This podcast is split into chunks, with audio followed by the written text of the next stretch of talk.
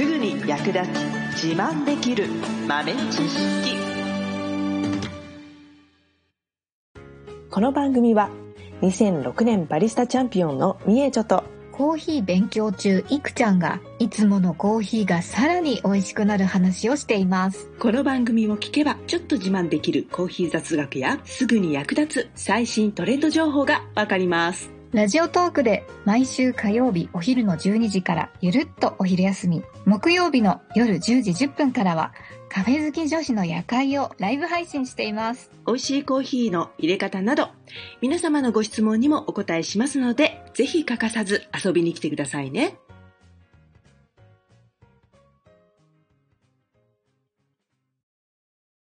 みえちょ先生。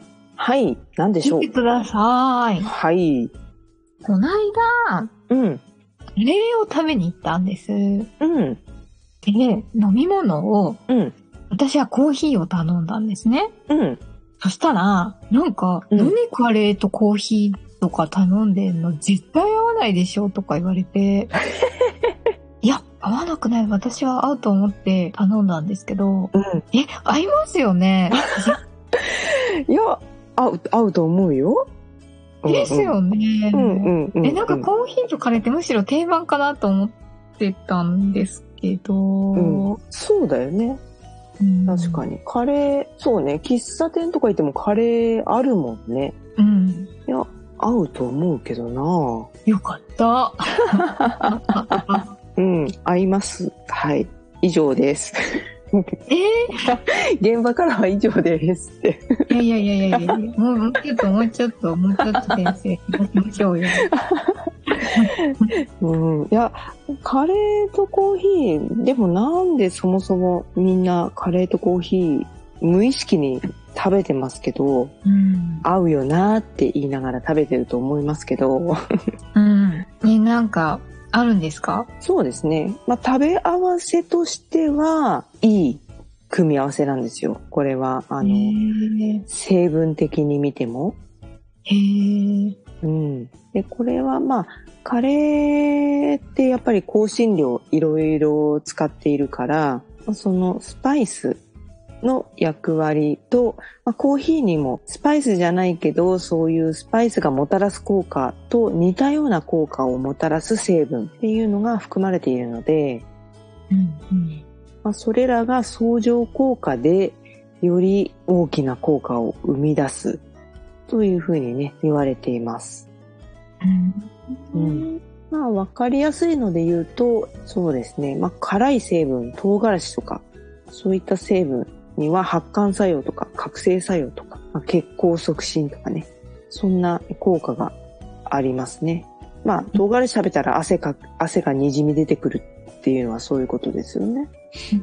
うんで、コーヒーにも、えー覚醒作用とか血行を良くする成分、ね、えーポリフェノールとか、えーカフェイン、そういった成分があります。なので、まあ、それらをね、一緒に摂ることで、えーより強い効果を発揮するというわけなんですね。組み合わせ的にはうん。相性も良いということですね。そうですね。はい。で、まあプラス、まあ、香りもね、コーヒーだと、えー楽しめるっていうことと、まあその香りと、あとはリフレッシュ効果ですかね。香りがもたらす効果としてはね。うんで、辛いものっていうのは味覚じゃなくて痛覚。ね。痛みなので、うん。へえ。うん。味じゃないんですよ、あれは辛いのは。うん。そうなんだ。そう。だから、舌が傷つけられてる状態なんですよね。ええ。うんなので、えーそれをね、まあ、リフレッシュ、さっぱりさせるっていう意味でもね、まあ、カレーって結構オイル分も使ってるのでね、そういったものを、えーすっきりさっぱりとリフレッシュさせるっていう効果もありますね。うん。うんなので、まあ、カレーを食べたら無意識にコーヒーでリフレッシュしたいなっていうふうにね、思うっていうのは、まあ、自然とそういうふうにちょっとこう刺激を求めてじゃないけれど、うんスパイスの効果をよりしっかり体感したいみたいなうん感じ、うん。で、かつ、えー食後はさっぱりしたい。口の中をリフレッシュしたい。っていうね、えー理由からカレーとコーヒーっていうのがね、まあ定番化している部分はちょっとありますよね。うん。うん。あとでもカレーの中にコーヒー入れちゃうパターンもありますよね。この間それやってみました。お、どうでした？すごくなんか、うん。カレーのスパイシー感がめちゃくちゃ増した感じがします。なんか。あの、なんだろう、コーヒーを入れたら、スパイス感がうん。際立ったというか、うん。いつも同じコーヒーの、あ、同じルーを使ってるんですね。うん。うなんん。そう結構味が、なんか大人な味になりました。へえ、そうなんだ。まあ、カレーにね、コーヒーを煮込むときに入れる人もいると思いますけれども、これやっぱりね、そのコク出し、やっぱりその大人な味になるっていうところですね。うん。うん。お父さんむせてました、なんか。でもいつもよりスパイス感がなんか、うん。なんかこう、刺激だったのかもしれない。なんか、めっちゃむせてました。ゲホゲホゲホ。相乗効果を体感、まさに体感している。いつものコーヒー、あじゃない、いつものカレーなのに、うん。なんか全然違うルー使ったみたいな感じだったんですよ。おー、すごい。はい。へえ、そうなんですね。やっぱりカレーにコーヒー中にね、入れると、よりしっかりね、カレーのコクを強めることができるね。うん。あとはまあ、その、なんていうのかな、コーヒーの苦味も、まあ、一つのスパイスになって奥行きが出るっていうのと、まあ甘みを引き立てたりする効果もありますね。へえ。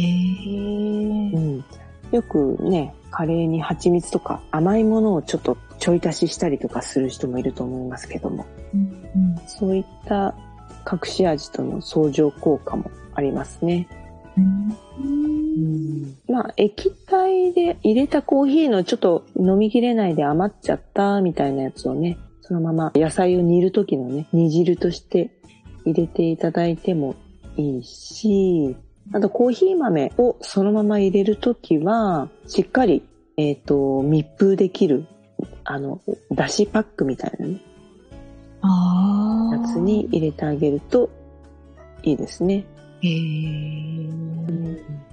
ああ、そういうやり方もあるんですねう。ん、うん、うへん。え。粉にしちゃったやつだと、ちょっとまあ、逃げやすくなっちゃうから、ちょっとあれなんだけど、まあ、粉にしたやつも、まあ、だしパックとかに入れて、それこそあんまりぐらぐら煮ないような感じで、コトコトですね。うん。煮てあげれば大丈夫かな。うん。煮えたぎっちゃうと暴れちゃって、ふ袋の中から粒子が飛び出ちゃうからね。あら。そうすると、まあ、舌触りとかね、ちょっと、まあ、つぶつぶが、まあ気にならない人はいいけどね、あれ、あれってなる。口の中にあれ、あれって出てきちゃう可能性があるので、うん。まあ一番簡単なのはリキッドで入れていく。それから、えっ、と、豆のまんまね、お出汁を取るような感じで、出汁パックで入れていただく。あとはもう究極はインスタントコーヒーですかね。ああ、その手があったか。うん。なるほど。あの、インスタントコーヒーもさ、あの、瓶とかで買ってくると、うん。どうしても最後の方瓶の周りにくっついちゃって、みたいな。はいはいはいはい。ちゃって、みたいな。はい。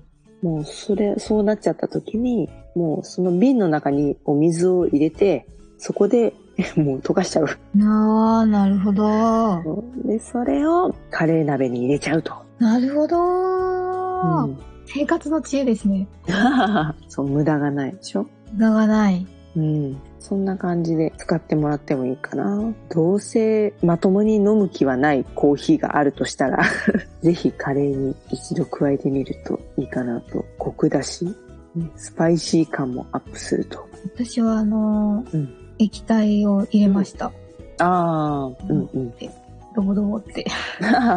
一番簡単ですよね。はい。それがいいかなと。インスタントは結構コーヒー感強めに出る場合があるからな。液体で入れるときは仕上げに入れるっていうのがいいかな。あの、最後の調整みたいな感じですよね。そうそうそう。はいはいはい。うん、で液体の時は最後に入れた方がいいね。で、豆とか粉の場合は、えー野菜を煮る時、まあ、ブーケガルニみたいなお出汁の代わりに入れてあげると。